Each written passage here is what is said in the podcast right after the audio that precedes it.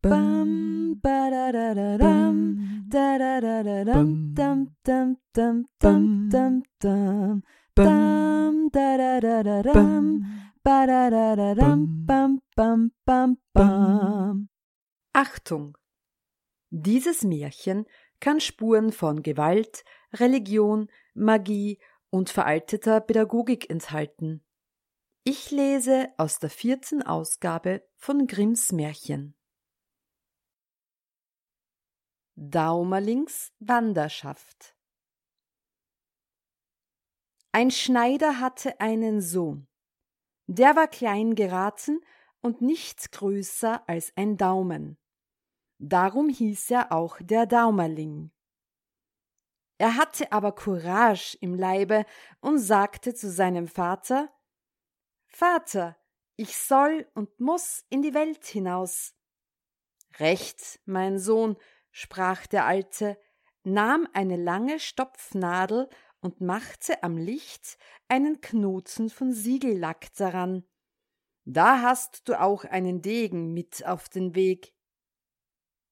Nun wollte das Schneiderlein noch einmal mitessen und hüpfte in die Küche, um zu sehen, was die Frau Mutter zu guter Letzt gekocht hätte.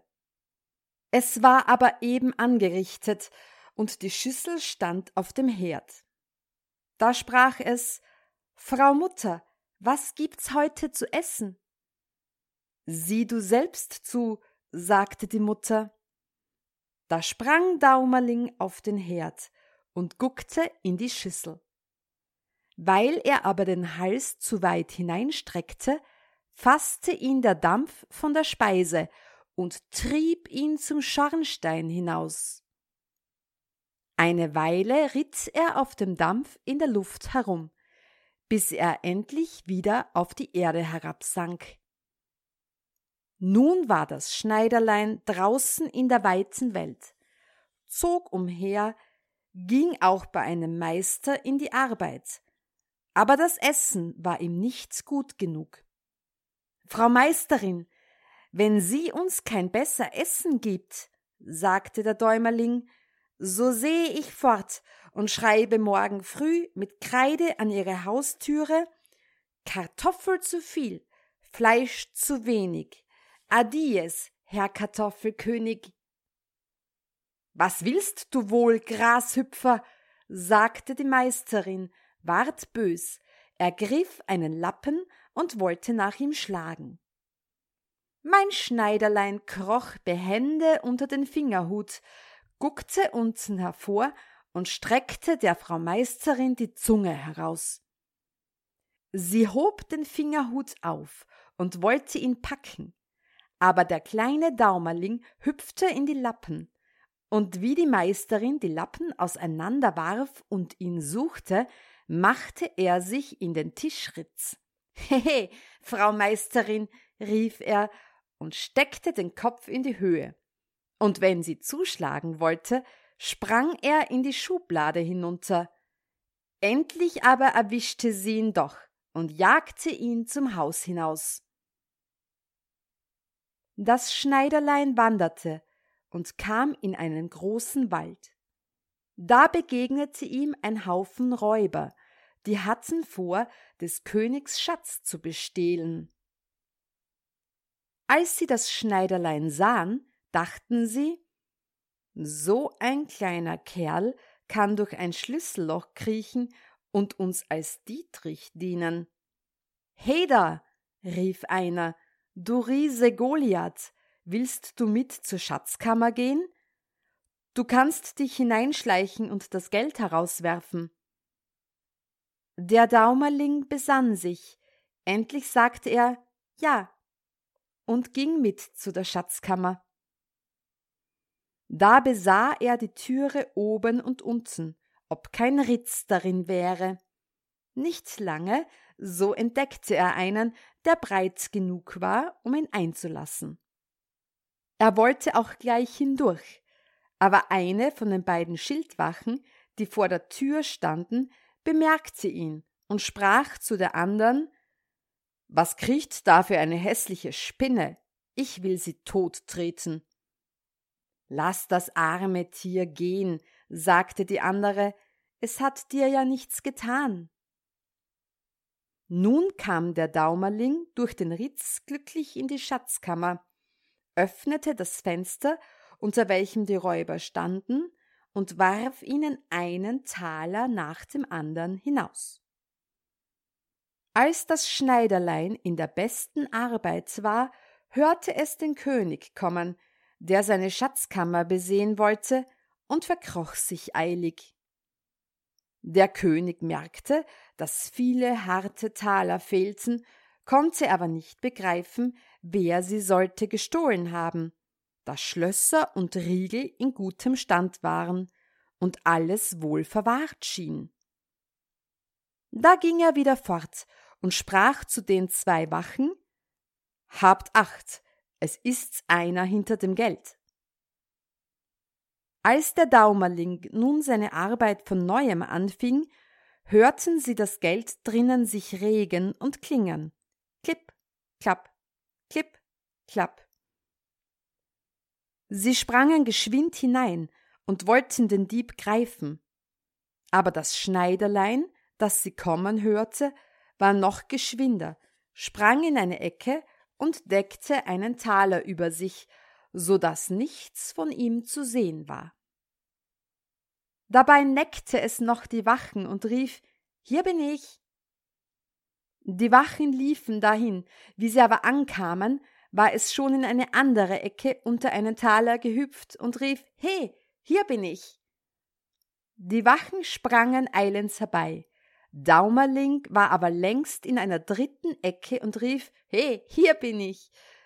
Und so hatte es sie zu narren und trieb sie so lange in der Schatzkammer herum, bis sie müde waren und davongingen. Nun warf es die Taler nach und nach alle hinaus. Den letzten schnellte es mit aller Macht, hüpfte dann selber noch behendiglich darauf und flog mit ihm durchs Fenster hinab. Die Räuber machten ihm große Lobsprüche.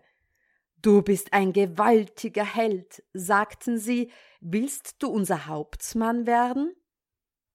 Daumerling bedankte sich aber und sagte, er wollte erst die Welt sehen. Sie teilten nun die Beute, das Schneiderlein aber verlangte nur einen Kreuzer, weil es nicht mehr tragen konnte. Darauf schnallte es seinen Degen wieder um den Leib, sagte den Räubern guten Tag und nahm den Weg zwischen die Beine. Es ging bei einigen Meistern in Arbeit, aber sie wollte ihm nicht schmecken. Endlich verdingte es sich als Hausknecht in einem Gasthof. Die Mägde aber konnten es nicht leiden, denn ohne dass sie ihn sehen konnten, sah er alles, was sie heimlich taten, und gab bei der Herrschaft an, was sie sich von den Tellern genommen und aus dem Keller für sich weggeholt hatten. Da sprachen sie Wart, wir wollen dir's eintränken, und verabredeten untereinander, ihm einen Schabernack anzutun. Als die eine Magd bald hernach im Garten mähte und den Daumerling da herumspringen und an den Kräutern auf und abkriechen sah, mähte sie ihn mit dem Gras schnell zusammen, band alles in ein großes Tuch und warf es heimlich den Kühen vor. Nun war eine große Schwarze darunter, die schluckte ihn mit hinab, ohne ihm weh zu tun. Unten gefiel's ihm aber schlecht, denn es war da ganz finster und brannte auch kein Licht. Als die Kuh gemelkt wurde, da rief er Stripp, Strapp, Stroll, ist der Eimer bald voll? Doch bei dem Geräusch des Melkens wurde er nicht verstanden. Hernach trat der Hausherr in den Stall und sprach Morgen soll die Kuh da geschlachtet werden. Da ward dem Daumerling Angst, dass er mit heller Stimme rief Lasst's mich erst heraus, ich sitze ja drin. Der Herr hörte das wohl, wusste aber nicht, wo die Stimme herkam. Wo bist du? fragte er. In der schwarzen, antwortete er, Aber der Herr verstand nicht, was das heißen sollte, und ging fort. Am anderen Morgen ward die Kuh geschlachtet. Glücklicherweise traf bei dem Zerhacken und Zerlegen den Daumerling kein Hieb, aber er geriet unter das Wurstfleisch. Wie nun der Metzger herbeitrat und seine Arbeit anfing, schrie er aus Leibeskräften Hackt nicht zu tief, hackt nicht zu tief, ich stecke ja drunter.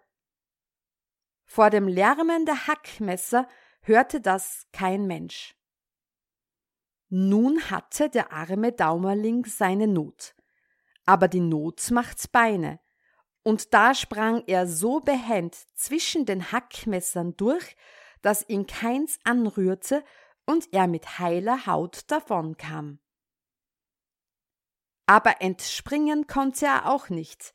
Es war keine andere Auskunft, er musste sich mit den Speckbrocken in eine Blutwurst hinunterstopfen lassen. Da war das Quartier etwas enge, und dazu ward er noch in den Schornstein zum Räuchern aufgehängt, wo ihm Zeit und Weile gewaltig lang wurde. Endlich im Winter wurde er heruntergeholt, weil die Wurst einem Gast sollte vorgesetzt werden. Als nun die Frau Wirtin die Wurst in Scheiben schnitt, nahm er sich in Acht, dass er den Kopf nicht zu weit vorstreckte, damit ihm nicht etwa der Hals mit abgeschnitten würde. Endlich ersah er seinen Vorteil, machte sich Luft und sprang heraus. In dem Hause aber, wo es ihm so übel ergangen war, wollte das Schneiderlein nicht länger mehr bleiben, sondern begab sich gleich wieder auf die Wanderung. Doch seine Freiheit dauerte nicht lange. Auf dem offenen Feld kam es einem Fuchs in den Weg, der schnappte es in Gedanken auf. Ei, Herr Fuchs, rief's Schneiderlein, ich bin's ja, der in eurem Hals steckt, lasst's mich wieder frei. Du hast recht, antwortete der Fuchs, an dir habe ich doch so viel als nichts. Versprichst du mir die Hühner in deines Vaters Hof, so will ich dich loslassen. Von Herzen gern, antwortete der Daumerling, die Hühner sollst du alle haben, das gelobe ich dir. Da ließ ihn der Fuchs wieder los und trug ihn selber heim. Als der Vater sein liebes Söhnlein wieder sah, gab er dem Fuchs gern all die Hühner, die er hatte. Dafür bring ich dir auch ein schönes Stück Geld mit, sprach der Daumerling und reichte ihm den Kreuzer, den er auf seiner Wanderschaft erworben hatte. Warum hat aber der Fuchs die armen Piephühner zu fressen kriegt? Ei, du Narr, deinem Vater wird ja wohl sein Kind lieber sein als die Hühner auf dem Hof. Bam, ba da da da dam da da da da dum dum dum dum dum dum dum. Dum da da da da dum ba da da da dum bum bum bum. bum